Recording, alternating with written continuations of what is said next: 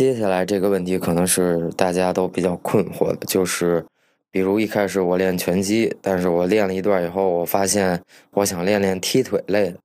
比如泰拳、自由搏击之类的。那在开始之前，很多人都会有疑惑，就是说我是不是一定得把腿劈开，然后才能练？咵一下就是劈叉就下去了，一字马、朝天蹬、扯了蛋，哎呦，那太邪乎了，不用这样。如果你练的话，练前练后都会有一些拉伸，然后随着你做这个踢腿的动作，熟能生巧，你慢慢就能找到这个感觉，然后你专项的柔韧性也会都得到提高，然后慢慢就会越来越好。所以你不用困惑这个问题，